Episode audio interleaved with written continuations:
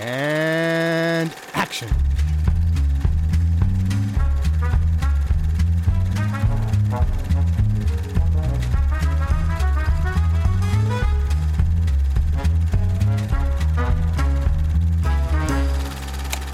Hallöchen und herzlich willkommen zu Episode. Ich bin mir tatsächlich ziemlich sicher, dass es Episode 14 ist.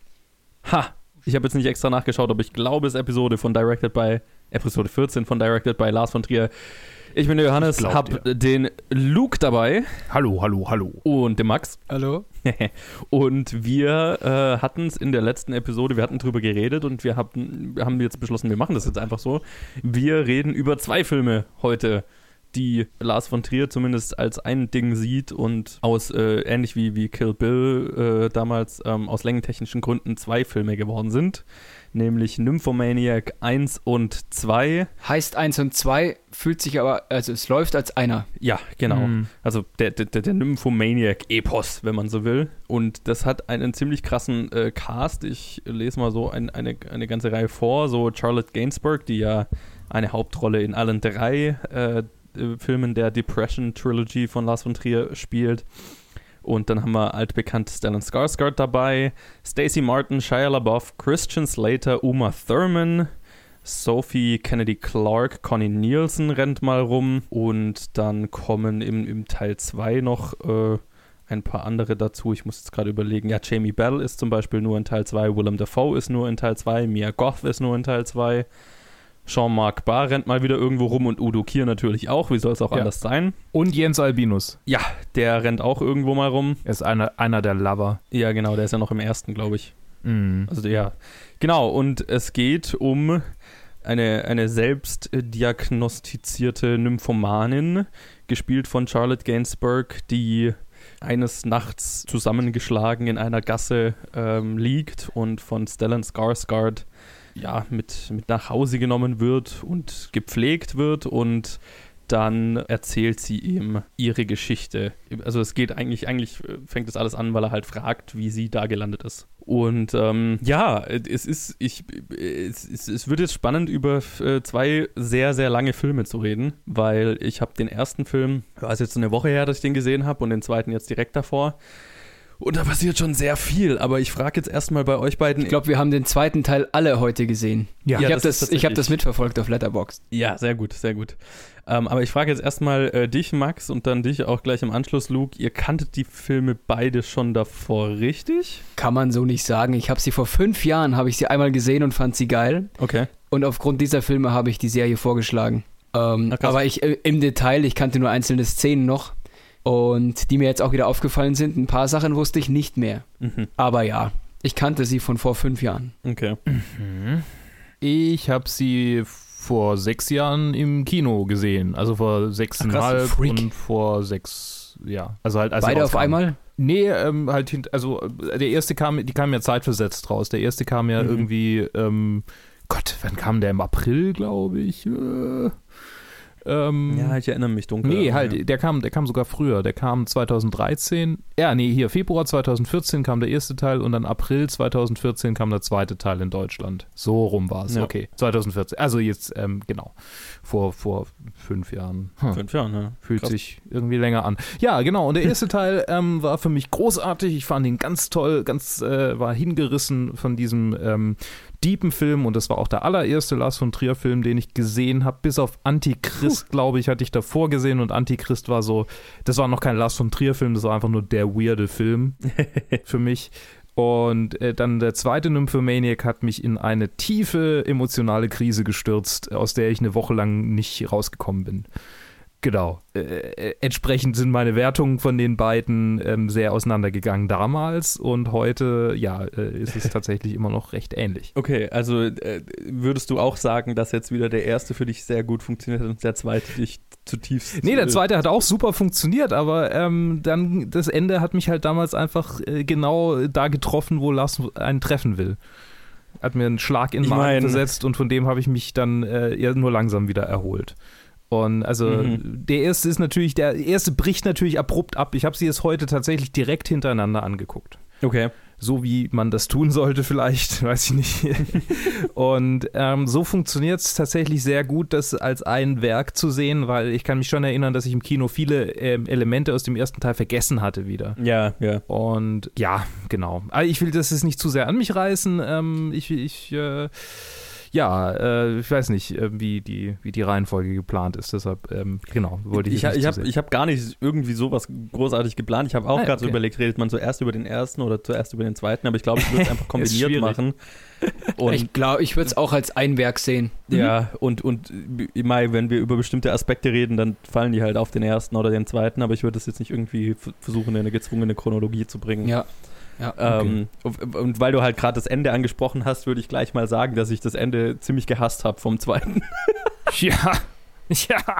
ja, also fick dieses Ende, auch- das möchte ich mal am Anfang loswerden. Das findet niemand alles, gut, alles was er so aufbaut, zerstört er. Und irgendwie war es dem Film, 100%. dem Film nicht würdig, leider. Es, es fühlte sich total wie so ein Edge, Edgelord-Ende an. So ein simples und, und ja, einfach um nochmal um noch mal zu provozieren. Aber es, ich weiß nicht. Ja. Da hätte man echt mehr rausholen können nach diesen vier Stunden. Da hätte ich Ja, nicht so ein simples halt- Ende gebraucht. Ich habe mich so ein bisschen bei dem Ende, also bei meiner Reaktion auf das Ende, hatte ich mich äh, an unsere, an unsere Halloween-Special-Reihe an Eden Lake erinnert. Mhm.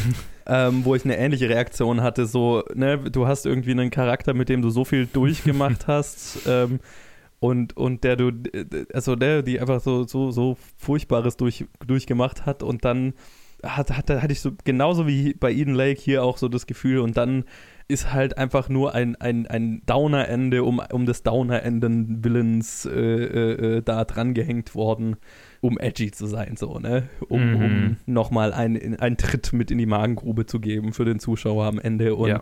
das hat sich halt nicht so organisch angefühlt. Es hat sich Nee. überhaupt nicht organisch angefühlt. Es ist nicht organisch. Es, aber ich fand es auch kein Tritt. Es war einfach nur so flach. Es hat mir nichts Mhm. gegeben und ich war auch nicht geschockt nach dem Ende. Oder, also ich kann es ja eh schon, Ja. aber ich, das Ende hat mir jetzt nicht viel gegeben. Vor allem, Okay. weil es auch dem Film überhaupt nicht gerecht wird oder ihn nicht repräsentiert. Warum sollte er Mhm. so enden? Mhm. Voll, ich, ich, hab's, ich, hab, ich war auch überhaupt nicht geschockt. Ich habe mir in dem Moment, ne, also er geht aus dem Zimmer und ich habe mir gedacht, ja, und jetzt, ne, ich weiß genau, was jetzt als nächstes passiert, weil ich schon Lars von Trier Film und Ja. ich, ich, hab, ich, ich, konnte, ich konnte dir exakt sagen, wie der Film dann aufhört und ich hab's, äh, ich, ich, ich, ich fand's kacke äh, zwei Minuten bevor es passiert ist, so, ne? Mhm. Ich fand's kacke, bevor es passiert ist. Ja, ja, ja, klar. Also ich habe mir gedacht, ja, das wäre, wie Lars von Trier diesen Film beenden würde und ich find's kacke und dann ist es genauso passiert und ich fand's kacke. ja. So, Also so es fühlt sich abgespielt. Also für mich hat es sich damals sehr shitty angefühlt, weil ich voll mitgegangen bin, weil ich den ersten Teil sehr mochte und, Mhm. ähm, und dann erwartet man halt irgendwie so eine Redemption-Arc. Dann denkt man, okay, Ja, ja, ähm, voll. ja, und ja, ich meine, ihr habt es ja schon ganz gut jetzt, äh, also ihr habt es ja schon zusammengefasst, wie er, was er da macht, was er halt immer macht. Und ähm, ich war das halt noch nicht gewohnt damals und deshalb hat es mich halt hart irgendwie getroffen. Und jetzt so, als ich das jetzt nochmal angeguckt habe, ähm, dachte ich mir dann so, ja, so 20 Minuten vor Schluss, als dann ähm, äh, Pi vorkommt, also die, die, das Mädchen, Mhm. Mhm. habe ich Mhm. dann gesagt, okay, jetzt gucke ich bis zu dem Punkt, an dem die jetzt zu Jerome gehen und dann ist für mich der Film vorbei. dann überspringe ich es einfach. Und ja, Ja. das, das war's dann. Also ich habe das jetzt nicht nochmal angeguckt, aber ich weiß genau, dass ich mich nochmal irgendwie blöd gefühlt hätte dabei und das brauche ich nicht. Auch wenn ich jetzt einordnen kann, ja, okay, das ist er halt, er muss halt provozieren, er kann nicht anders oder, oder er will nicht anders. Ähm, ich ich kann es trotzdem nicht, ich wollte es mir jetzt trotzdem nicht nochmal angucken. Mhm. Nee. Ansonsten habe ich, aber sonst habe ich es komplett angeguckt. So, Ja. so der, der letzte Teil vom zweiten Film, also das letzte Dreiviertel des Stück, würde ich sagen, ist auch so ein bisschen holprig, weil dann nochmal irgendwelche Leute dazukommen, äh, die dann Mhm. wieder eine neue Geschichte auftun. Ähm, Mhm. Ja, um die dann. Diese ganze so Jamie. Bell-Sache fand ich dafür aber, also ich weiß, dass viele Leute die hassen, ähm, die fand ich aber ganz schön interessant, weil äh, der äh, ein sehr unprofessioneller, äh, ziemlich äh, verschrobener, schon fast, äh, fast psychopathischer Dom äh, ist. Also das, äh, Mhm. Mhm. das ist, äh, das ist so ziemlich, ziemlich krass. Wen? Das, Also ich meine, äh, Jamie Bell, also ähm, der, der, der, der, der, der Typ, der, der sie, wo sie hingeht, um sie Ah. verprügeln zu lassen. der Der ist klasse. Ich liebe diese Szenen. Ja, ich meine, die Szenen, die Szenen sind, sind interessant aufgebaut. Dieses klinische und das ist schon, äh, das, ist, das ist schon heftig, ja. Aber irgendwie, Allein er als Typ ist ja mega interessant. ja, ich, Ja. ich finde halt, er ist, er ist halt ein Psycho ein bisschen. Einfach. Ja. Total. Würde mich nicht wundern, wer der halt irgendwie noch jemanden töten würde, dieser Mensch, der da dargestellt Ja, ja, voll. Ah, nee das, nee, das macht er nicht. Das ist nicht sein Ding. wird. Äh, Ich glaub, vielleicht geht wenn, er einfach wenn mal das eins nicht mehr drüber. ausreicht in ein paar Jahren, weißt du so. Vielleicht geht er einfach mal eins drüber, so äh, Ja. kein Safe Word und so, das sind schon alles so, so Red Flags, wo du denkst, ah, Ja, ja, total. Hier, ne, d- d- d- d- wir bewegen uns in einem Territorium, wo es nicht mehr einfach nur Ja. Sch- Sch- Fetisch ausleben ist, so, ne? Ja. Das ist schon so, ja. Für, die- für die Leute ist das Fetisch, für ihn ist das halt mehr. Hm. Deswegen gibt es auch kein Safe Word. Ja, eben. Ja. Das, äh, Ja, und das ist genau und der, dann das eines Problem. Tages, eines Tages reicht es halt mal nicht mehr und dann Ja, und dann meine, er, kommt. ist, er ist ja eh schon in der Kontrollposition, ist ja nur ein Ausrutscher Das ist ja auch das Problem, das Fifty Shades of Grey hat. Das ist nicht irgendwie nur Fetisch, das ist ja Ja. schon ein persönliches, äh, das ist ja schon eine Störung, die er da, die er da auslebt. Naja, bei Fifty Shades of Grey ist es ja einfach eine total äh, ähm, gewaltsam kontrollierende Beziehung. Ja, noch dazu. Also das ist Ja. ja wirklich absolut Ja. dysfunktional. Äh, ja, egal. Ja. Also ich wollte jetzt nicht zu sehr auf Jamie. Ich, ich fand es nur interessant, weil das so, so klinisch aufgebaut war und so, Mhm. also quasi sie, sie ähm, stürzt sich immer tiefer in diesen Moloch. Und Mhm. interessant finde ich auch, dass sie ähm, diese Geschichte erzählt, um sich selber in einem schlechten Licht darzustellen, aber eigentlich alles, was sie tut, ist irgendwie ganz schön viele Männer in einem sehr schlechten Licht darstellen. ja, das stimmt. ja, aber ja. Nein, aber die Szene, Ja. die, die Szene mit ihm sind ja schon wichtig. Das ist ja schon Total. ein, ein Herzstück im zweiten Teil. Nein, nein, nein, ich wollte jetzt gar nicht devaluieren. Ich finde nur ihn als Person halt, also er ist schon interessant, aber er ist halt, also der, der macht mir schon so ein ungutes Gefühl, wenn ich den schon sehe. Und da, da, Mm, dadurch ja. funktioniert er ja ganz gut auch als die Figur, die er sein soll. Ist Ähm, krass, Jamie Bell in der Rolle zu sehen, muss ich sagen. ja, Was spielt er sonst? War der nicht auch Billy Elliot? ja, exakt Ja, ne? jener war er. I Das- will dance. Ja, genau, hier äh, Happy Go Lucky, Billy Elliot und dann äh, diese Rolle. Ich würde ich würd sagen, hier lässt Ja. er tanzen, hier lässt er die Peitschen tanzen. Ja. Wäre schön, wenn er seine, die, die Rugby-Kluft jetzt nochmal anziehen würde, die sein Vater ihm Ja. aufgezwungen hat, um dann die Ladies umzutackeln.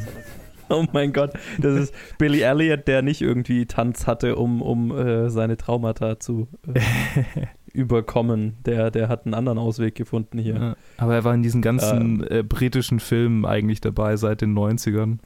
Ne? Die ja, ganzen, total. Er ist, ich, ne, aber er war auch hier gerade jetzt in Rocketman dieses Jahr.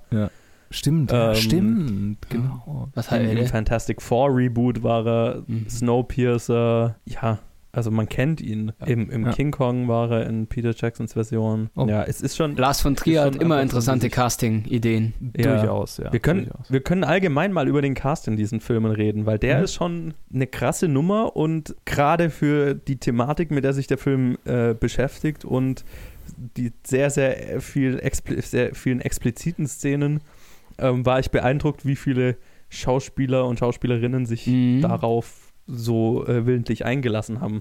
In, interessant, was die Schauspieler quasi bereit sind dafür zu tun oder, oder was sie bereit Ich mein, sind zu es- tun. Es ist tatsächlich so, dass ganz viel von den sehr expliziten äh, Sexszenen nicht die Schauspieler selber sind, Ja. sondern die, Schaus die Gesichter der Schauspieler auf die Personen drauf äh, äh, äh, gecgi'd sind Ach, und sind Pornodarsteller. ich, ich, das war mir klar in den, in den Nahaufnahmen, aber nicht in den Totalen. Weil ich habe die Penisse und Vaginen wiedererkannt. Vulven, ja, die kennt man schon, oder? Naja, Äh. Ich glaube, es gibt schon ganz schön viele Pornodarsteller. Äh, und ich weiß nicht, ob sie da Nein. jetzt die, die Big Names verpflichtet haben. Ja, ja, Äh, genau. ich, meine, meine, meine, ich würde eher raten, dass sie da so ein paar Unbekannte aus halt Dänemark und Deutschland, was auch immer so, mhm. genommen haben. Ja. Lustig fand ich dann tatsächlich, dass Shia LaBeouf äh, von ihm äh, gefordert war für, für das Casting, dass er ein Bild äh, von seinem Penis schickt, die, die Geschichte um kenne die ich. Rolle zu bekommen. Ja, Ja. Und er dann äh, Sextapes von sich und seiner Freundin geschickt hat, um Lars von Trier zu überzeugen. Und das hat wohl funktioniert. Ach, Shia LaBeouf. Ich meine, da haben, da haben sich ja zwei gefunden, ne? Also Ja. hier Shia LaBeouf und Lars von Trier. Das, das passt für mich. wo aber im Film sieht man kein, von seinem Charakter im Film sieht man, glaube ich, kein einziges Mal den Penis, oder? Äh, ganz wo, am Anfang, wo man ihn zuerst, wo er das erste Mal vorkommt, wo sie ihn nutzt, um sich entjungfern zu lassen, da glaube ich. Mm, Ja. Doch, stimmt, ja, ja, genau. genau. Aber nicht die, Sp nicht die Spitze. Aber sonst glaube ich nicht, das recht, ja. Die magische Zahl 3 und 5. Mhm. Ah, ja. Mhm. Die nochmal wiederholt wird Ja. am Ende. Ah, Ja. So, un so unnötig Ja. auch. Auf Ja. der Mülltonne, oder was war das? Ja, sure. Ja, auf Warum? die ganze Warum? Sequenz ist einfach. Es ist, ja, es ist halt eine, ja, die, die volle äh, Entdehumanisierung. Ja. Ich verstehe. Ja, klar. Ich meine, Jesus wird. Es wird ja irgendwie Jesus erwähnt und, und so. Ja. Ich meine, ich mein, es ist voll. Der ganze, der ganze prätentiöse Shit ist irgendwie einerseits ganz nett und ist so, ach ja, okay. Ich, äh, er hat jetzt seinen Stil gefunden, weil in, in Haus der Jackbild äh, macht er ja so weiter. Und ich glaube, das Ja. bleibt jetzt auch sein Stil, bis er stirbt irgendwann. Ähm, aber Gefühl gleichzeitig, ich weiß nicht. Ah. also ich muss sagen, mich, mich hat es hier äh, weitaus mehr genervt als in den anderen Filmen. Ja, weil es in den anderen Filmen nicht so vorkam. Nicht so Naja, präsent. schon, ah, naja gut, ich meine jetzt, ich, ich meine jetzt allgemein so seine, seine prätentiöse Art. Jetzt gar nicht mehr, dass es hier jetzt so stark religiös geprägt ist, wie es ist. Das, ist- das ist mir eher wurscht. Oder beziehungsweise in Haus der Jackbild war das dann tatsächlich was, was mir gefallen hat eher, aber da reden wir Mhm. dann nächste Episode drüber. Mhm. Tatsächlich muss ich da aber unterscheiden zwischen, zwischen Nymphomaniac 1 und 2. Ähm, ich weiß nicht, wie es euch geht, aber also der erste hat mir weitaus besser gefallen. Oder was heißt weitaus? Er hat mir besser gefallen. Der erste hat stärkere Szenen. Mhm. Ja, was mir beim ersten auch gefallen hat, ist, dass der tatsächlich ein, ge- äh, ziemlich viel Humor drin hat und so, ne? Der hat noch eine gewisse. Der zweite hat auch Humor, aber irgendwie peinlich, also äh, f- fremdschämend. Ja, ja, ja, ja, ja. Nicht, nicht Die Löffelszene, furchtbar. Oh, Ja. Er, hat, er hat übrigens irgendwas mit Ja, Löffeln. also die, die, die Szene mit den Schwarzen fand ich ganz schön witzig. Auch wenn ja, sie sehr okay, die war auch zynisch ist, lustig. Ja. aber die war schon ganz schön witzig. ja, I guess. ja, ja, Johannes war peinlich berührt. Aber lustig war es schon. Findest du Ich nicht? meine, äh, ich finde die Situation halt super witzig. So, dass zwei Leute sich halt drüber streiten, so, okay, ich, ich, das ist ja auch, das ist ja auch eine, eine interessante Situation. Da äh, hat man ja nicht alle Tage. Mhm. Und, und, das stimmt. Das stimmt. und, und dann halt dieser Streit und sie sitzt einfach daneben und versteht Und kein geht. Wort. Das ist schon irgendwie Ja. lustig. Mhm. Okay, ja, ich, ich kann, ich kann diese, die, die, die, die, die Comedy in der Situation sehen. Ich glaube, in, in dem Moment in dem Film äh, war mir irgendwie nicht danach zumute. Das, in Verständlich. dem Moment, wo ich geschaut habe, fand ich es jetzt nicht so lustig. Aber nee, der, der erste hat mir, also ich, oder was heißt jetzt Humor, sondern der erste hat, hatte eine gewisse Leichtigkeit. Zumindest halt der, der ganze Anfang. Oder halt äh, alles, alles wo es wo es drum geht, wie sie halt in jungen Jahren so ihre Sexualität entdeckt und, und auslebt und so weiter. Und was das alles damit zu tun hat, das hat für, tatsächlich für mich sehr gut funktioniert. Und klar, der zweite ist dann schon, also deswegen interessant, wenn man es halt direkt hintereinander sieht. Der zweite ist schon, finde ich, ein starker Bruch ähm, dahingehend, dass es halt sehr, sehr, sehr schnell sehr deprimierend wird. Ja, der erste ist auch sehr deprimierend. Ja, Aber das, das ist insgesamt die ist Atmosphäre. schon nochmal anders. Ja. Ja, beim, beim zweiten ist es eher, eher noch, noch nicht deprimierend, aber irgendwie unangenehmer zum Ja, da- Anschauen teilweise. Ja, da kommt halt das Ganze, äh, da kommt Jamie Wells Charakter dazu und der stürzt das Ganze halt in eine ganz andere Tiefe. Ja, vor, vor allem, vor allem wird mir ihr Charakter irgendwann auch einfach unsympathisch. Er hat das auch. Was im, zwe- was im ersten Teil nicht so der Fall ist. Aber im zweiten ist halt dann Ja. irgendwann auch zu viel. Jetzt weiß ich gar nicht mehr, wie ich da drauf gekommen bin. Ach doch, doch, doch. Ähm, das, das prätentiöse Gelaber. So.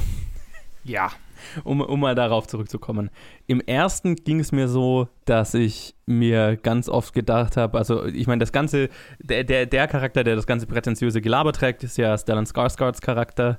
Seligmann, wo ja auch dann drüber geredet wird, dass äh, Seligmann ist irgendwie vom, vom Name her, äh, bedeutet das äh, der, ich weiß jetzt gar nicht mehr, was genau die, die, die Bedeutung im Film war, aber der, der, der, dem es gut geht, der Selige, so, so ne? Ja. Se Seligmann, ja, aber der Name wird am Ende ja erst erwähnt oder vielleicht habe ich es verpasst. Nee, nee, die Also reden im ersten Name. Teil drüber und im zweiten kommt dann raus, sagt er dann, also das fand ich, da habe ich mir schon die ganze Zeit gedacht, aber sagt er halt, er sei asexuell und so, Ja, ne, der, er ist der Selige, weil er asexuell ist und so weiter. ja. I get it, ähm, aber er, er trägt ja so die, das ganze prätentiöse Gelaber, wo er ihr, sie immer unterbricht mit seinen, dann, also das ist mir so im Hirn geblieben, im, im ersten Teil die ganze Zeit mit seinen Angelanalogien da, wo ich mir jedes Mal gedacht habe, Jesus Christ, shut the fuck up. Oh, ich weiß, da, da hast du dich vorher schon beschwert, aber ich, ich finde es lustig. Ja, also ich Ja. konnte es auch, ich konnte, ich fand es auch interessant, weil ähm, ich kenne Gespräche mit alten Menschen, die halt dann so ablaufen, dass man eigentlich irgendwas erzählt und dann kommen sie, ah, das er- er- erinnert mich daran und ich finde das irgendwie ganz, ganz cute eigentlich. Vor allem sieht er das ja alles aus so einer unschuldigen Sicht quasi. genau.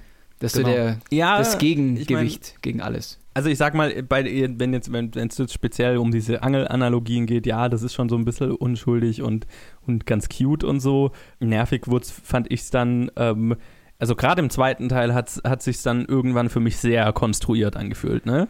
Ja, die West- und die Ostkirche hat mich dann auch genervt. Ja, Aber im ersten Teil fand ich es auch noch gut. Ja, so, so diese, dann hat sich irgendwann angefühlt, also, ne, dann, äh, als, als würde Lars von Trier jetzt hier sein, sein Religions- und Kunsthistorikerwissen äh, auspacken und jetzt die Geschichte so hinmünzen, dass es dann gerade so aneinander, dass es, ne, dass es perfekt passt und Ich wusste, dass du das bemängeln wirst. Beim Anschauen wusste ich, dass der Johannes über dieses prätentiöse Religionsding herziehen wird. es ist halt so unorganisch, finde Ja. ich. Es ist so, Ist es, ist Okay. es. Aber ja, du möchtest über, über, du möchtest dein Wissen über, über die Religionsgeschichte ja, ja, äh, äh, loswerden, Lars. Das, das freut mich. hältst Monologe drüber. Ja, genau, aber dann find doch bitte einen Weg, das irgendwie organischer zu machen, als wortwörtlich einen Charakter, ein, ein, eine Wikipedia-Seite vorlesen zu lassen, so, ne? Äh, und das dann irgendwie in diesen, in den Plot rein zu hämmern, damit es auch reinpasst, so. Ka kann man machen, ne? Ich Nee. habe es nicht so als Problem gesehen, glaube ich. Aber äh, Okay. Also es, manchmal fand ich es auch unpassend, ja. Im zweiten Teil gab es Momente, aber ich es ist spannend eigentlich, dass es, dass es auch anspricht, dass er es findet, dass es in ihrer Geschichte unpassend ist. So, also gerade über die, so, so, jetzt veräppeln Mhm. sie mich aber, das kann doch nicht sein. Und Mhm. ähm, wollen sie mich hier verarschen? Also, ich habe mir dann kurz gedacht, ist das jetzt so eine Metaebene, in der sie quasi diese Geschichten erfindet und ihn quasi verarschen will? Ja. Aber das ist dann vielleicht zu weit gedacht.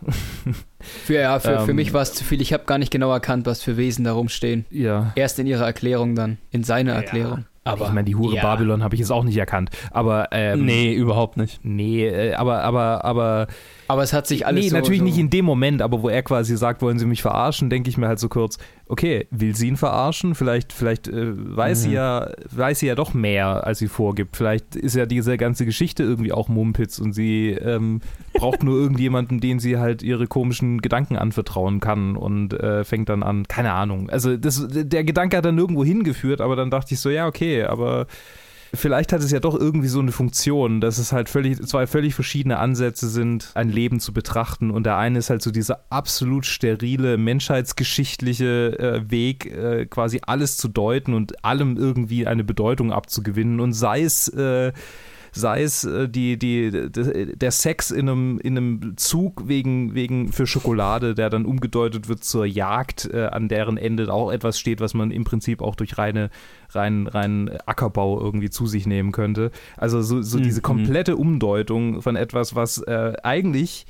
dann, wenn man es rein moralisch betrachtet, äh, aus unserer Sicht ja dann äh, völlig anders zu werten ist. Und so Mhm. hat es dann, also keine Ahnung, ich, ich, ich fand's, ich fand's dann, ich fand's dann halt lustig. So, keine Ahnung, da konnte ich mitgehen. Da konnte ich mitgehen. Okay. So. Es ist, es ist nicht nötig, aber es ist interessant, weil du noch diese andere Ja. Ebene hast und teilweise ist es sogar, also ich finde es entspannend, neben diesen ganzen depressiven Szenen dann nochmal diese Auflockerung zu haben, wo die beiden darüber diskutieren, wie er es sieht und wie sie es dann eigentlich sieht. Sie redet ja dann nochmal über die Mhm. Szenen, die passiert sind und erklärt so ein bisschen, das lockert es nochmal ein bisschen auf. Das Mhm. hilft dann auch so nochmal so etwas zu verstehen, was gerade passiert oder passiert ist. Es gibt ja auch Mhm. nochmal einen neuen Input, es gibt ja noch ein paar Hintergrundinfos, die du vorher in der Szene nicht hattest. Ja, für mich, ich glaube, mich hat am meisten halt gestört, dass es so durch einen Charakter wie ein Vortrag quasi eingeführt wurde und ich mir halt die ganze Zeit gedacht habe, ja, da hat, hatte jetzt Lars halt gerade ein Buch drüber gelesen und wollte, hat, hat gedacht, ha, das möchte ich,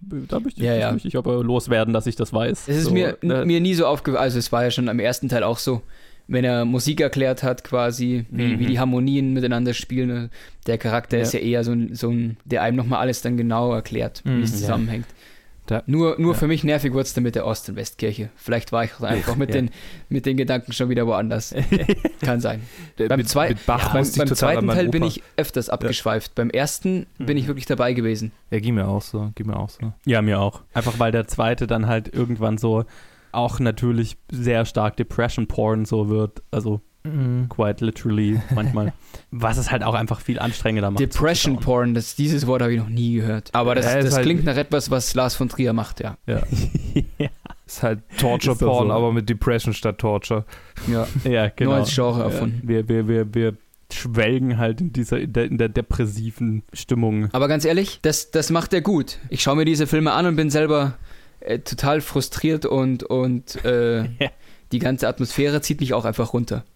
Das ist Ja, diese, diese Szenen mit, wie heißt der, Jamie Bell? ja. Ähm, da sitzt du da und hast keine Ahnung, wo du bist. Du hast ja gar keine Verortung. Dieses Ding könnte ja überall sein, diese, dieser Komplex, wo sie sich da befindet. Ja. Das ist irgendwie allgemein in, den Film, äh, in dem Film so, oder? Es hat keine richtige Verortung. Es spielt alles irgendwo in einer Stadt, aber was genau, wo du Tatsächlich bist. ist es ja dieses Mal so, dass es in England spielt. Ja. Aha, das wusste ich nicht. Ausnahmsweise mal. Okay. Ja, ich, mir ist es dann im zweiten Teil aufgefallen, weil sie äh, britische äh, äh, Pfund halt benutzen. Mhm. Und es ist auch, also man merkt so an den Akzenten, also äh, warum sollte Ja. Shia LaBeouf äh, so einen britischen Akzent haben? So. Ja, ich habe es auf Deutsch geschaut. Ich, okay, ich habe es Ah, auf Deutsch verstehe. geschaut. Nämlich, ich, ich habe es Mm. damals auch auf Deutsch geschaut und dann habe ich auch nicht so richtig kapiert, wo das spielen soll. Äh, aber ja, jetzt habe ich es auch das erste Mal in Originalsprache angeschaut. Für, für mich war es Mhm. auch überhaupt nicht wichtig, wo das spielt, weil ich, für mich hat es viel zur Atmosphäre beigetragen, weil ich keine Ahnung hatte, wo, wo genau und warum. Mhm. Ist alles so ein bisschen dreckig und, und verlassen und man fühlt sich einsam in dieser ganzen Ja. Welt. Ja. England halt. England halt, grau und verregnet. No. Come at me, Brexit Boys. Sorry. Wo waren wir eigentlich? Äh, Ich weiß es nicht mehr. Es ist schwierig, über diese zwei Filme irgendwie äh, gleichzeitig zu sprechen, weil es halt so lang ist, ne? Und da verliert man sich gern, weil echt viel drin steckt. Ja, es hat, es hat halt so, so viele Aspekte. Ne? Ähm, ich habe mich gerade auch so versucht zu erinnern, was wir storymäßig so im ersten Teil alles so durchmachen und du hast halt so viel ähm, angefangen von, ne, von dieser ganzen Zuggeschichte und dann Mhm. über, über Shia LaBeoufs Charakter, wie sie den halt mal kurz kennenlernt und dann wieder das, diese weirde Geschichte mit der, mit der Firma, wo, er- wo sie dann als Sekretärin Ja, und arbeitet dann- und, ihm wieder über den Weg Und dann, läuft. dann kommt noch dazu ihr, ihr quasi ihr ganzes Sexleben mit ihren Hunderten von Männern. mhm. Und meine Lieblingsszene ist, glaube ich, die, wo der eine Typ, der Anhängliche, nicht gehen will und dann später wiederkommt und bei ihr einziehen Mhm. möchte.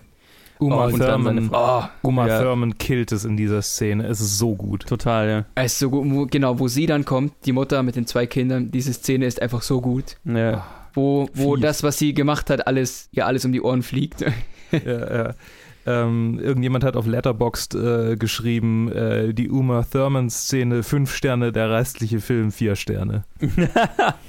nee, ich, mir ist gar nicht aufgefallen, dass es Uma Thurman ist. Ich musste auch zweimal hinschauen, ja. Ich dachte, w- witzigerweise dachte ich, ist, ist das Nicole Kidman? Und dann, nee, es ist Uma Thurman. Und dann habe ich hinterher rausgekriegt, dass Nicole Kidman ursprünglich für diese Szene gecastet wurde, aber dann nicht irgendwie mitspielen Lol. konnte. Und dann dachte ich so, ah, okay. aha, Okay, aha. das ist witzig. Wurde sie Auf um CG'd, dass sie ein bisschen aussieht wie Nicole Kidman? Nee, natürlich nicht.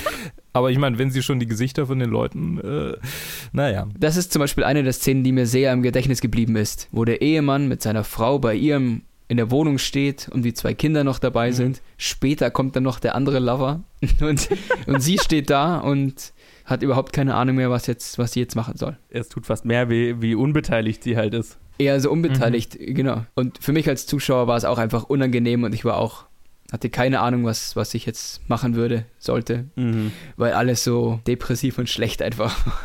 Naja, sie, sie, sie, das ist ja schon verrückt, äh, äh, also schon ein bisschen ähm, bezeichnend, dass sie dann da so nonchalant damit umgeht. Und ich kann schon verstehen, dass sie sich als schlecht bezeichnet aus moralischer Sicht, wenn sie halt solche Situationen vollkommen kalt lassen. Also was ja offensichtlich Ja. der Fall ist. Ähm, und ich, ich habe hab vermutet, dass sie halt so eine Kombination hat aus so einer, so einer ähm, antisozialen Störung in Verbindung mit äh, so Reizsuche, also eine sehr äh, addiktive Persönlichkeit in Verbindung mit dieser, mit dieser psycho, Mhm. Äh, sozialen Mhm. Störung oder dissozialen Störung eher. Eher vielleicht immer auf der Suche quasi nach, nach, nach der richtigen Befriedigung. Befriedigung Ich meine, im Prinzip, vielleicht ist er einfach ein Psychopath. Vielleicht ist er auch ein Psychopath, weil Psychopathen äh, äh, sind ja auch dadurch, äh, ge, äh, also zeichnen sich auch dadurch aus, dass sie, dass sie Reize suchen, dass sie äh, dann Emotionen ziemlich kalt lassen in den meisten Fällen, aber dann würde Mhm. wiederum dagegen sprechen, dass sie ja dann doch eh sich immer mal wieder verliebt. Also vielleicht hat sie einfach so. Kürzlich haben wir doch schon mal über sie verliebt sich geredet. in eine Person, glaubt sie. Weil es irgendwie auch die erste, das erste Mal war, mit dem sie viel verbindet anscheinend. Aber sonst so richtig lieben, ihren Vater. Okay.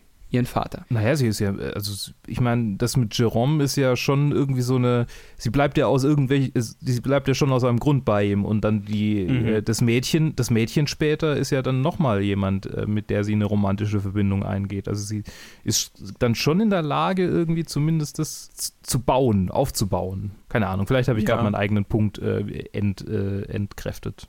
Ich weiß nicht. Zumindest so, wie sie gespielt wird und wie sie schaut, vom, vom Typ her, wie sie aussieht und ihre Blicke allein schon. Als ja nicht jemand, der normal soziale Beziehungen pflegen kann. Mhm. Oder? Also es ist immer irgendwas Unangenehmes Ja. und, und Kaltes dabei. Auch in der Art, wie sie redet und sich gibt. Bis auf äh, Jerome und das Mädel am Ende ist es ja auch, alle, alle ähm, Beziehungen, die sie hat, haben ja sowas Transaktion, Transaktionsartiges. Aber ich weiß nicht, ob ich sie in so ein Psychopathie-Spektrum stecken würde. Das fände ich, glaube ich, schwierig. Zumindest aus, aus persönlicher Sicht. Also es wäre niemand, bei dem ich mich jetzt wohlfühlen würde, weil es ist immer irgendeine unangenehme Stimmung. Klar, ja. Weitaus mehr halt so dieser, dieser Suchtaspekt hat für mich weitaus mehr sich, äh, Sinn gemacht. Mhm. Also, Mhm, mhm. ne? Aber- Und es steigert sich im zweiten Teil, da wird es wirklich unangenehm. Ja. Wenn du den Suchtaspekt ansprichst, ja. Ja, also so das, das, das hat, die, die Parallele hat, äh, hat, äh, hat für mich immer gut funktioniert. So, ne, zu- von, von einem, keine Ahnung, von einem, von einem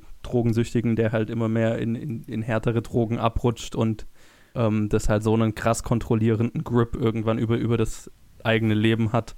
Und wo, wo, wo man dann ja auch, äh, wie soll ich das sagen, so ein so ein bisschen die, na, dass einem so, so bestimmte Dinge, andere Dinge äh, im, im, im sozialen Leben oder im eigenen Leben egal werden, solange. Also, dass es ähm, die Kontrolle übernimmt über dein, über dein, dein ja, genau, so, solange das nächste High halt kommt, ne? So, also da- Mhm. das war, wie ich so halt auch Das, so diese, das, ist ja, diese das ist ja quasi Drogensucht. Und im zweiten Teil gibt's, geht sie zu einer Selbsthilfegruppe, die ja auch quasi ansprechen, Ja. dass es eine Sucht ist, wenn auch nicht Genau, im herkömmlichen Sinne von Alkohol oder was weiß ich. Nee, und das, da, damit äh, konnte ich mir halt so das erklären, ähm, dass sie so, dass sie das so kalt lässt, ne, wenn da die Ehefrau von dem einen dann reinkommt und so weiter. Ja, für sie war das Beiwerk. Das war nicht, was sie berührt hat. Ja, weil sie halt auf der, auf der Suche nach dem nächsten High ist, sozusagen. Mhm. Oder nach dem, was das High liefert. Für mich war das auch schon, also für mich waren die anderen Personen ja auch so zum Teil schuld. Der Typ, der da so überreagiert und seine Familie verlässt und dann zu diesem jungen Ding da hinzieht, Vollidiot, ja. äh, äh, Vollidiot. Also von daher, auch in der Situation, wo dann seine Frau die Kinder durchs Haus führt und er nur so dasteht und ihm das irgendwie unangenehm ist und auch, Ja. wo er auch da dann noch nicht die Kurve kriegt, ist dann auch keine komplette Sympathie ihm gegenüber. Von daher kann ich Nee, verstehen, nicht. Dass sie von der Situation auch eigentlich fast nur genervt ist von den, von diesen komischen Leuten, die da ihre Wohnung bevölkern gerade. Allgemein, äh, also das ist ja das, was Luke vorhin angesprochen hat, so dieses, ähm, dass sie halt, oder dass, dass ihre Geschichte, also sie, hat- sie glaubt durch ihre Geschichte zu zeigen, was für ein schlechter Mensch sie ist, aber Um, um sie rum alle eigentlich- sind irgendwie. er zeigt eigentlich Bekloppt. die ganzen, wie, wie beschissen die ganzen Männer sind, mit denen sie zu tun hatte, oder ein großer Teil halt. Ja. Bis auf den Au, einen. außer der, außer der äh, Bass-Typ, der ja, genau. genau, der ja nur ihr Bestes möchte. Wobei. Achso, ja, ja, stimmt. Also diese, diese, Ja. diese absolute äh, Vergötterung, das ist auch wieder so, ah, ich Ist weiß auch nicht, krankhaft. Ja, ist auch, ist auch, ist auch ungesund. Ja. Das ist ja auch wieder eine Form von sexueller Auslebung, quasi. ja. Als Sklave. Wenn es so viel, wenn es so viel einnimmt, ach, ich weiß auch nicht, keine Ahnung, Mann. Ja. Der, der Ach, Film hat mich ein bisschen prüde gemacht, glaube ich. Ja, vor allem, weil du ihn zweimal gesehen hast. Ja, ja. Wobei, also ähm, ein Lieblingsthema von uns und von vielen Leuten, die über Lass reden, ist ja ähm, der, die, die unterstellte Frauenfeindlichkeit von ihm. Und ich Aha, muss sagen, ich finde sie gar nicht mal so ausgeprägt hier, ähm, wie man es vielleicht meinen möchte. Also es gibt ja, Ja, so wahnsinnig ja. viele Möglichkeiten, die Frau als, als das Sündige darzustellen, quasi. Wenn eine Frau mal Mhm. anfängt, Spaß am Sex zu haben, aber hallo, dann sage ich dir. Aber es ist ja eigentlich, Ja. sie sieht sich als die Böse und klar sehen wir immer wieder Szenen, in denen sie Scheiße baut, aber jeder Mensch baut Mhm. Scheiße ähm, Mhm. in vielen Situationen und ich würde sagen, sie baut zwar viel, aber es ist trotzdem noch noch nicht so sehr, dass sie jetzt quasi als der, der absolute Antagonist dargestellt wird. Und man, man hätte ja Mhm. so viele Möglichkeiten, das so auszubauen hier mit irgendwie Erbsünde und bla bla bla, wenn er schon die Um Kirche mit Willen, ja, reinbringt. Ne? Da könnte man so viel machen, er macht es nicht. Und ich frage mich, Ja. okay, ist das ein Ausdruck davon, dass er jetzt halt vielleicht doch nicht so misogyn ist, wie manche meinen? Oder weiß nicht, Mhm. was, was ist da, wie habt ihr das wahrgenommen? Das, das fand ich in dem Film kein Thema. Frauenhass Gell? war für mich in dem Film überhaupt kein Thema. Ja, interessanterweise Äh, für mich auch überhaupt nicht. Nee, Hm. weil, weil sie selber immer auch quasi drüber redet, dass sie schlecht ist, aber gleichzeitig auch immer die Männer erwähnt, dass die genauso schlecht sind. Ja, und Ähm, also das ist ja, glaube ich, genau das, ne, dass, dass halt sie eigentlich drüber reden möchte, dass was für ein, was für ein schlechtes Leben sie geführt hat, aber es ist eigentlich ein viel schlechteres Bild auf die ganzen Männer in ihrer Umgebung. Hm. ja, du, du siehst ja Äh, quasi als wirft. Beiwerk, was nicht offen angesprochen wird, aber die ganzen Typen sind ja auch alle Furchtbar. ziemlich also, furchtbar. Viel schlimmer. Ja. Und halt auch, also gerade unter dem Aspekt, wenn, also das, das ist schon, wie ich, wie ich die Filme wahrgenommen habe, so als ähm, äh, Reise einer, einer Süchtigen. The Und- Addict's Journey. Ja, genau, die Addict's Journey und die ganz und bevölkert von ganz vielen Charakteren, die äh, die Sucht halt auch äh, ausgenutzt haben auf, auf eine Art. Mhm. Und das wirft für mich eine viel schlechtere Sicht auf die, die das ausnutzen, als die Süchtige Mhm. selbst, so, ne? Hm, In, in dem Sinne, wenn sie es überhaupt wissen, ja, also. Also ich meine, äh, ne, so, man kann, man kann jetzt natürlich drüber reden, wie äh, explizit und, und auch die Gewalt gegenüber ihr natürlich gezeigt wird in dem Film, aber gut, in dem Film ist alles explizit. So, Ja. Da würde ich jetzt nicht unbedingt strikt daraus drehen. nein. Das ist, das ist ein Fass, das man aufmachen könnte. Aber der Gedanke kam mir jetzt nie beim Schauen, muss ich sagen. Mhm. Nee, Was, ähm, was interessant ist, weil es halt schon in vielen anderen Filmen so das war, was einfach die ganze Zeit äh, im Vordergrund stand bei meinem äh, Schauerlebnis Mhm. anderer Filme von ihm so, ne? nein, aber hier überhaupt nicht. Also, das war kein Thema. Das hätte auch. Es ging eigentlich im Vordergrund um die Sucht und um ihr, um ihr schlechtes Leben quasi. Dass sie da Mhm, reingeworfen wird und indem sie sich selber verstrickt. Ja, und wie es halt ihren, wie es ihren Alltag äh, äh, beeinflusst und vor allem Ja, ja. halt ihr, Nein, als ihr sie, als sie Leben. älter wird. Das ist ja so ein bisschen auch das, das Interessante, warum es interessant ist, das, diesen Charakter über, über, keine Ahnung, fast fünf Stunden oder so zu verfolgen, ne? Mhm. Mhm. ähm, dass du halt wirklich einen sehr großen Teil des Lebens durchspielen kannst. Also ja, vom Kind bis, bis zur mittelalten Frau mit einem Kind und so weiter. Also vom Typ her ist es ja mega interessant. Ja, an, an der Stelle, wie, wie fandet ihr denn, also ich meine, Lars von Trier war ja schon in anderen Filmen manchmal so ein bisschen self-referential, aber die, die Antichrist, die Antichrist-Reference-Szene, das war ja schon, Oh, mega. das, war ja schon Marvel. Das war quasi, fast, das ne? war so ein Easter Egg quasi für seine Fans. Das war ja nicht mal mehr ein Easter Egg, das war ja. Das war die komplett Ja. gleiche Szene mit der gleichen Musik. War es ein Ja, Schwarz-Weiß, total. oder? Ja, Nee, Nee, ich glaub, es war nicht nee, in schwarz-weiß. schwarz-weiß Okay. Oh, aber er hat, ich dachte mir auch, ich hatte den Film ja schon mal gesehen vor fünf Jahren mhm. und ich wusste aber nicht mehr, was jetzt passiert. Und ich, ich ja. Mhm. Das Depression Cinematic Universe. ja, ja, total. Ich habe darauf gewartet, dass das Kind rausfliegt. ja, ja, ich dachte es mir auch. Aber geil, also Das war der einzige wirkliche Humormoment, wo ich lachen musste, tatsächlich im zweiten Teil. es war wo kein Humormoment. reinkommt und das. und, doch, doch, wo Shia LaBeouf reinkommt und das Kind dann rettet. Ja, aber das war ja Weil kein so- Humor. Also das, das, er hat mit deiner Erwartung Nee. gespielt, wenn du seine vorherigen Filme kennst, um es dann äh, quasi umzudrehen. Ist das nicht genau das, was Humor ist? Mit deiner Erwartung spielen, es dann umzudrehen? Ich, für mich war es kein Humorelement. Ich hatte das total so verstanden, dass es halt so ein, äh, ein, ein Lars von Trier Inside-Joke ist, also für seine Fans sozusagen, Ja. die dann Ja, alle ja, im Kino sitzen total. und lachen. Ah, ich hab's verstanden, Antichrist, haha, und es ist nicht rausgefallen, ah, aber da haben wir gelacht. So, ne? Na, weiß ich nicht. Für Hm. mich war es ein Insider, ja, aber kein Joke. Okay. So- also so- Ich, ich, ich musste lachen. Ja, ja. So wie du die Szene mit den, mit den zwei, darf man Schwarze sagen? Das kann man schon sagen. Genau, wie du diese Szene nicht lustig fandest, fand ich die nicht lustig. Ich, Okay. hab's, ich hab's einfach als, ja. Also ich, als ich, Insider ich musste lachen, aber ich fand es Ach. schon, also es war, es war schon sehr, ne? Ja, ja, war klar. schon, war schon Klar. ein bisschen zu offensichtlich für meinen Geschmack. Aber äh, gut, wenigstens etwas, etwas äh, Humor, etwa ein, ein, ein Lichtblick in dem sonst sehr deprimierenden zweiten Teil. Ja, Vielleicht hat deprimierend deswegen mir auch ein insgesamt. bisschen Klar. besser gefallen. Ja. War was, der zweite Teil hat dir besser gefallen? Nein, nein, nein. Aha. Mir hat äh, dies, diese, dieser, dieser Joke besser gefallen, als es wahrscheinlich sonst hätte, einfach weil es halt Okay. in so einer Insel aus Depressionen ist, wo der dann mal vorkommt, so, ne? Ein wenig Okay. Galgenhumor. Ja, genau. Galgenhumor. Es hat gepasst, also es hat zur Situation gepasst. Ja, und ich meine, es wäre ja, wenn das Kind rausgeflogen wäre, wäre es ja die ultimative Parallele gewesen, weil sie ja auch, äh, weil das der, der, der, der Inhalt von Antichrist ist ja, während die beiden auf Ja, der ja. Suche nach ihrem Hai sind, äh, springt das Kind aus dem Fenster so und hier war es ja, Mhm. wäre es ja genau das gleiche wieder gewesen. Ne? Dann würden in allen Teilen Sie- der Depression Trilogy die jeweiligen Söhne von Aus den äh, Fenstern fallen. Charlotte Gainsbourg sterben. Ja, es ist auch lustigerweise der, äh, der äh, einzige Teil der Depression Trilogy, wo sie nicht stirbt. Stimmt. Ja. Aber ich habe vorhin nach, der, nach Trivia so für diesen Film geschaut und so viel gibt es tatsächlich gar nicht. Oder für die beiden Filme. Für Ich glaub, den es zweiten gibt es halt. Ja, es gibt einen weirden Typen, der auf IMDb irgendwie eine Obsession mit diesen Lars von Trier-Filmen hat und möglichst viele Parallelen zu Marvel-Filmen ziehen will. Total, überall. Das ist total Das, komisch. Ich ich finde halt so auch die Überschneidung von Leute, die wirklich auf Marvel-Filme stehen und Leute, die auf Lars von Trier-Filme stehen. Da gibt es wahrscheinlich genau einen Menschen und das ist der. ja, genau. Und vor allem, dass du diese beiden Universen zusammenbringst. Ja, so halt irgendwie, ja, und in Thor hat dann, haben dann so viele Leute mitgespielt, die auch in Lars von Trier-Filmen mitgespielt haben. Ich denke mir so, äh. Halt's Ich mein, Maul. Ist, Will, ist Willem Dafoe auch ein Superheld? Äh, nein, war in aber Spider-Man gerade Stellan 1. Skarsgård hat ja in Oh, den ja, Torfilmen mitgespielt und ach, keine Ahnung, ich will das jetzt auch gar nicht replizieren, was er da schreibt. Nee, Das um Gottes Willen. bescheuert. Braucht kein Nee. Mensch. Äh, Ist mir noch nie in den Sinn gekommen. Nö. äh, Ja, eben, genau. So, wer, wer fände das überhaupt interessant? Ich meine, äh, zwei Leute Naja. oder so, keine Ahnung. Leute wie ich, die sich dann drüber aufregen können. Apropos drüber aufregen, es haben sich ja ganz schön viele Leute über diese Filme aufgeregt, aber ich habe so ein bisschen das Gefühl, so langsam war dann der Hype auch äh, weg. Also jetzt auch bei Haus der Jack Build, das Ja. hat nicht mehr so die Schlagzeilen äh, gemacht wie irgendwie damals, als Gar er aus Cannes rausgeworfen wurde.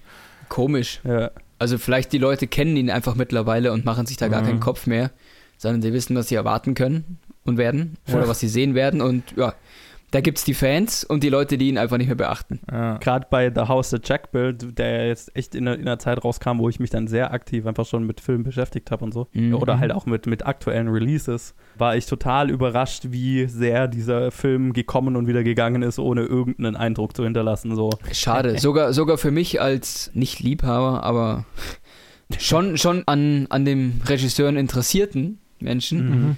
Ich habe den Film ja gar nicht gesehen im Kino. Für mich ist er auch einfach Ja, an mir ne? vorbeigezogen, Drum- leider. Und ich bin damals noch so in, ich, da hatten wir den Podcast schon und ich bin halt so ins Kino und habe mir gedacht, ach, äh, boah, das ist einer der großen Releases so in, jetzt diese Woche und er hat halt kein Schwein gesehen. Der hat halt mir tut's so, auch leid, ja. dass ich ihn nicht gesehen habe. Ich mochte ihn sehr. Ja, ja, ich meine, wir, wir werden ja noch drüber reden. Ich erinnere mich aber tatsächlich, als die Nymphomaniac-Filme rauskamen, daran erinnere ich mich, dass ich das wirklich auf dem Schirm hatte. Mhm. Kann natürlich auch dran liegen, weil ich so mit, mit Leuten halt umgeben war, die an Film und weirdem Arthouse-Shit und so weiter interessiert waren, Ja. die dann halt alle Ja. gesagt haben, oh, den muss ich anschauen und so weiter. Mhm. Ich weiß jetzt, ich kann, ich tue mich jetzt schwer zu beurteilen, wie das jetzt so in der allgemeinen Bevölkerung ein Ding war oder nicht. Bei Ich mir war es zu 100% so. Ich hatte gerade einen Kumpel, der, ja, Mhm. genau so. Ich denke aber, großteils kennen ihn die Leute nicht oder viele Leute haben ihn auch gar nicht gesehen. Glaube ich auch. Ja. Glaube ich auch. Ich wäre vielleicht nie zu Lars von Trier-Filmen so früh gekommen. Also, was heißt früh? Also, da zu der Zeit gekommen, wenn ich nicht diesen Kumpel gehabt hätte, der gesagt hat: äh, Jetzt komm, gucken wir den Lars von Trier-Film an. Und ich, what? Ich weiß, ich weiß gar nicht, warum ich mir den Film angeschaut habe. Das, Auch interessant. das war kurz bevor ich in Urlaub geflogen bin, habe ich mir die zwei Teile angeschaut. Noch am Abend vorher. Und was Zu Hause? Urlaub üben, über so. Nee, nee, aber die, die Filme haben mich nachhaltig irgendwie äh, beschäftigt. Keine Ahnung, mir hat den niemand empfohlen, ich weiß auch gar nicht, wo ich ihn gefunden habe, aber auf jeden Fall habe ich Ja. mir beide Teile reingezogen und Ja. ja. Jetzt sitzen wir hier sechs Jahre später und reden drüber. Mhm. Vielleicht hast Ja. du gelesen: Nymphomaniac. Huh, geil. Ja, Keine genau. Angel. Wer weiß. Interessant fand ich so, dass das, einfach weil ich schon so viel über diese Filme jetzt gehört hatte und ja, auch ihr beide so gesagt habt, ja, die haben einen krassen Eindruck hinterlassen und so. Ähm, gut, das kann natürlich auch dran liegen, dass das natürlich einfach Hype wieder immer aufgebaut wird und dann der Film erst das oft nicht liefert. Für mich haben die beiden jetzt nicht so einen krassen Eindruck hinterlassen Hm. oder so einen bleibenden Eindruck hinterlassen, muss ich sagen. Dass ich Ähm. jetzt mir hinterher gedacht hätte, uff, ja, das ist das, was, was ich erst verarbeiten muss oder was jetzt irgendwie hängen bleibt langfristig. Keine Ahnung, vielleicht ist es auch einfach was Persönliches oder keine Ahnung, ja, da, was man damit verbindet. Weil mir sind einfach schon wirklich manche Szenen und Sachen im, im Kopf wirklich geblieben und ich kann mir auch vorstellen, dass es einfach dran liegt, dass ich einfach Lars von Triers Filmografie jetzt einfach schon gesehen habe davor so, ne? ja. Mhm. Und einfach so ein bisschen nicht mehr überrascht bin von vielem, was passiert. Nein, ich bin nicht überrascht, aber irgendwie klingt komisch, aber manche Szenen geben mir schon was. Tatsächlich. Mhm. Nicht, nicht unbedingt die Sexszenen, aber tatsächlich so, wenn es um ihr Leben und vor allem auch die Szene mit ihrem Vater finde ich ziemlich äh, äh, schwierig zum Anschauen alles. Ja, das, das sind tatsächlich diese Geschichte mit ihrem Vater, wo sie im Krankenhaus dabei sitzt. Das finde ich Ja. ein Part, der wirklich schwierig ist für mich und sehr unangenehm zum Anschauen. Der wurde plötzlich so laut. Das war für mich so: Ah, fuck, Mann, ich muss, ich muss leiser drehen. Äh, aber ja, ich meine, bei mir ist es das Ende. Also bei mir hat das Ende halt damals wirklich so richtig rein. Ich bin mir nicht mal richtig sicher, warum. Ich glaube, ich hatte einfach auch ja. so das. Ich hatte so das nicht das Gefühl, dass ich irgendwo so richtig reingehöre. Ich war in einem Studium, das ich kurz danach abgebrochen habe. Ich habe irgendwie allein mhm. im Wohnheim gelebt. Ich hatte wenig Kontakt zu Leuten außerhalb vom, vom, von meiner Theatergruppe und ich bin irgendwie jedes mhm. Wochenende zu meinen Eltern heimgefahren und habe mich halt irgendwie ein bisschen verlassen gefühlt von allem. Und mhm. dann, dann, dann so ein Film und dann irgendwie erst mitgehen können und sich halt voll drauf einlassen, voll mit ihm mitgehen, nicht wissend, dass äh, er jedes Mal einem dann irgendwie noch so einen Kinnhaken verpassen will. und äh, ja, da hat er mich richtig erwischt. Und äh, keine Ahnung, an dem Abend konnte ich auch nicht mehr richtig einschlafen und dann habe ich noch irgendwie eine deprimierende Kurzgeschichte geschrieben und habe dann einen einsamen wow. Spaziergang gemacht. Also so richtig dummer äh, Bullshit, emotionaler äh, Rotz einfach. Und äh, tatsächlich habe ich so die Ansätze von diesem, von diesem tiefen, unangenehmen Gefühl schon gespürt, als dieses Ende so langsam ankam. Und da dachte ich mir, nee, das mhm. brauche ich jetzt nicht mehr. Ich brauche das nicht. Mhm. Was faszinierend mhm. ist, weil gerade Haus der Jack-Bild gibt mir ganz schön viel. Aber vielleicht muss man einfach das einen richtigen. Ist beängstigend. äh, vielleicht muss man, ihn, muss man äh, den richtigen Film zum richtigen Zeitpunkt sehen und dann kann man da was für sich rausziehen und halt auch die richtige Demografie dafür sein. Ich, ja. Es ja. ist auf jeden Fall ein acquired taste, die, die Das auf jeden Fall, aber jetzt, wo du es gerade gesagt hast, lustigerweise, ja, der erste richtige Lars von Trier-Film, den ich gesehen hatte, war ja Dogville. Mhm. Und das ist nach wie vor mein Favorite. Ja. Ich habe das Gefühl, das hängt schon damit zusammen, wie viel, also für mich jetzt auf jeden Fall, wie viel man einfach schon von seiner Filmografie gesehen hat und so ein bisschen die Muster kennt und sein, sein, sein Modus operandi einfach so ein bisschen kennt. ich glaube jetzt aber trotzdem, dass, dass, dass Nymphomaniac jetzt mir wahrscheinlich tendenziell eher von, im Vergleich zu anderen, auch wenn ich den vielleicht zuerst gesehen hätte, jetzt nicht unbedingt so viel gegeben hätte wie jetzt die anderen. Aber mhm. ich glaube, das ist schon Teil davon. Weil sie, also mir zum Beispiel ist es völlig egal, ob der Film jetzt von Lars von Trier ist oder nicht, weil er mir einfach von der Geschichte und von den Situationen und irgendwie von den Charakteren schon, also von den Themen irgendwie was gibt. Klingt komisch, aber ich weiß nicht. irgendwie, irgendwie, ja, teilweise schon was Nachvollziehbares. Mhm. Muss man mal offen zugeben. Ja, nee, nee ist, ist ja, okay. auch gut. Also muss, heißt ja nicht, dass du äh, ein, ein, ein, sagt man Nymphoman dann? Ist die männliche ja, Form Nymphomane. Nymphomane? Diesen, nein, also den Aspekt meine ich nicht. Ja, ja, nee, so. nee, nee, meine ich ja. Also, Sonst wäre ich ja Serienkiller. Wer weiß, bei manchen fängt es spät an. Wer weiß, was ich ähm, bisher alles gemacht habe. Ne? Naja, naja. Sag das nicht so. Du hast, hast gerade ja so gesagt, irgendwie hattest irgendwie wenig Kontakt zu Leuten, bist da nachts alleine rumgelaufen, ne? Wer weiß. Ja, ja, wer weiß. Was du in der Zeit so getrieben hast. Da waren ja auch gerade die Koffermorde in Stuttgart. Uh, right, right. Aber da ist der Typ mir noch den Ort gezeigt, wo die Koffer gefunden wurden. Mhm. Ja. Ich meine. Als wir nachts mhm. dort vorbeigelaufen sind, allein auf weiter. Mhm. Flur. Und der zufällig einen leeren Koffer dabei hatte. Für dich, Johannes. Äh, er sah ungefähr so aus. ich, ich helfe nur jemandem beim Tragen. Ja, ja genau, genau. oh, fies. Ja, aber ja, ich meine, entsprechend ist, sind, sind seine Filme halt so, wie, wie Luca gesagt hat, so ein Acquired Taste. Vielleicht sind sie einfach für Leute wie ihn gemacht, die das die bestimmte Sachen nachvollziehen können. Mm. Ich, ich habe auch gerade so überlegt, weil wir ja, weil ich ja also zumindest ging es mir so, dass ich bei äh, Melancholia so das Gefühl hatte, dass das mal so ein, ein Film war, der so wirklich so richtig er war. Mhm. mhm. Falls ihr euch erinnert, wo wir darüber ja. geredet haben. Das Gefühl hatte ich jetzt, also hier, hier hm, ich, ich habe gerade überlegt, wie ich, wie ich diesen Film so in dieses Spektrum einordnen würde. Und ich tue mir tatsächlich schwer damit. Weil Nymphomaniac sich schon so, also beide, beide Teile, es fühlt sich schon nach einem Werk von jemandem an, das hat schon so, so diese Elemente, die wir halt, die wir halt immer wieder in seinen Filmen haben, aber es ist ein, ein mehr, äh, na, wie sagt man auf Deutsch, sophisticated, ein, ein stilsicherer Umgang oder eine stilsichere Machart, wenn das Sinn macht. Versteht mhm. ihr, was ich meine? Ja. Es fühlt sich nicht so plump an wie viele seiner früheren Filme. Ja, aber ich finde Nymphomaniac auch nicht plump. Und das ist, was ich interessant finde, weil es ja vom Thema her sehr schnell dazu verleiten könnte, dass es plump wirkt. Der zeigt viele Sachen einfach so kunstvoll. Es wirkt nicht plump. Also, ich habe ganz schön viele Gedanken dazu, aber mir fiel gerade ein, dass wir gar nicht drüber geredet hatten, ob ihr jetzt den Director's Cut gesehen habt oder nicht, weil ich habe nämlich. Ich habe den, den, ich habe ihn auf DVD, bei mir steht Director's Cut drauf. Scheiße, den habe ich nämlich nicht gesehen. Ich weiß nicht, ich habe sie ja auf Netflix geschaut, was auch immer da Ja, eben, das ist nicht der Was ist da der Unterschied? Der, De, Ah, äh, okay. Eine Stunde mehr. Alter. Holy shit, eine Stunde? Also der Director's Cut müsste 2 Stunden 57 sein. Äh, für welcher Teil? Nee, drei Stunden. mal. Zweite Teil. Der zweite Teil ist äh, im Director's Cut drei Stunden lang. Oh mein Gott. Ja, bei mir war es Und er soll ganz schön gut sein. Also ganz viel, viel besser sein und Szenen reinbringen, die das besser erklären als der äh, Cinematic Cut. Aber er wurde halt von den Produzenten äh, geschnitten aus verschiedensten Gründen. Wäre mal interessant, welche Szenen dazugekommen sind. Ja, ich glaube, ich muss Mhm. mal noch den Director's Cut aufspüren, weil ich wusste nicht, dass es den gibt, bis ich gerade gerade danach geguckt habe. Entschuldigung, dass ich das jetzt so Jesus. unterbrochen habe, aber ähm, Ja. Hm. vielleicht müssen wir noch mal was nachschieben. Oder muss Ja, ich ich habe jetzt nicht das Bedürfnis, mir noch mal drei Stunden davon zu geben, ehrlich gesagt. Aber wenn du das willst, Ich- Luke. äh, Ich würde es tun. Ich würde Okay. es tun. Ich habe auch kein Problem damit. Ich würde ihn nochmal anschauen. Ja. ja, Ja. und genau, äh, äh, sorry, was war gerade davor nochmal die, äh, Die, die, die Machart, die bei der Genau. Thematik plump wirken könnte, aber sich nicht plump anfühlt. Und du meintest, das war das Gedanken. ja. Ich glaube, dass ganz schön viel von ihm drin ist, was äh, ja die Originalfrage äh, war. In dem Sinne, dass, glaube ich, sowohl Joe als auch Seligmann irgendwie Teile von Lars äh, beinhalten. Also Seligmann ist ja ganz Mhm. klar diese, dieses ähm, besserwisserische ähm, und verdrängende, das er, das er hat.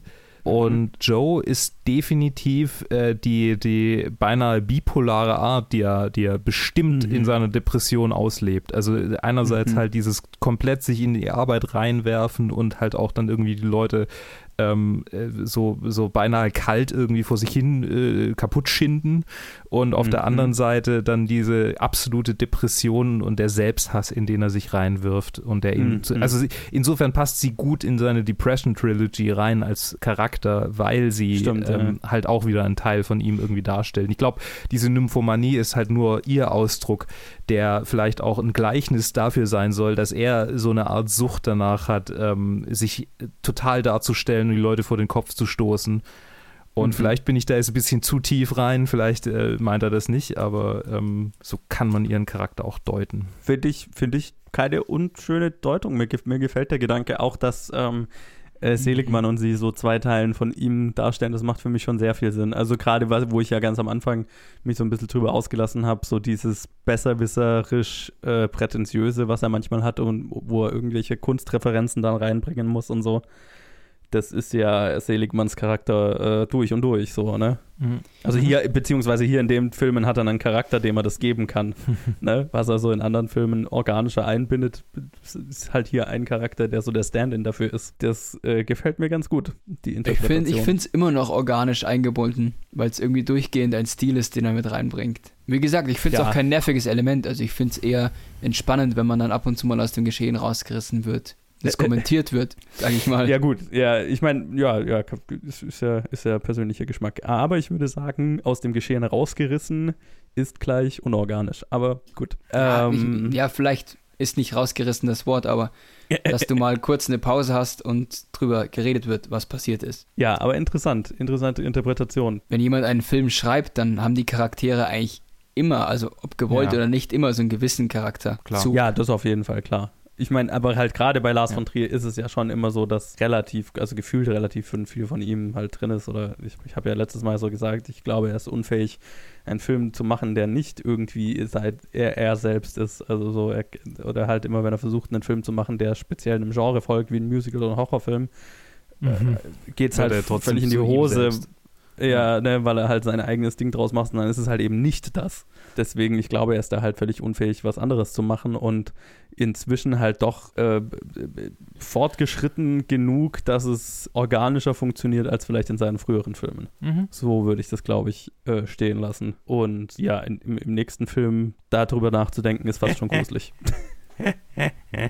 Ja, ihr Ach, redet ja. beide immer schon drüber, aber ich kenne den noch gar nicht. Ja, ich ja, freue mich jetzt. freu, Ja. freu dich. Äh, das äh, wird was. Ja, deswegen würde ich äh, dann doch mal sagen, habt ihr ein Fazit zu Nymphomaniac 1 und 2? Kein, kein spezifisches, weil es irgendwie so viele Elemente hat, die in dem Film vorkommen, mit eingebunden sind. Und Ich muss sagen, ich habe ihn vor fünf Jahren gesehen, ich habe ihn jetzt wieder gesehen und er gefällt mir immer noch.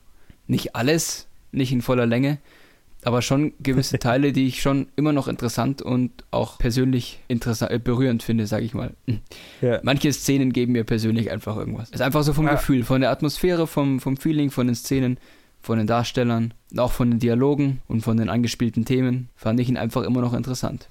Ja. Also, ich finde explizite Sexszenen in Filmen gut und die sollten mehr da sein.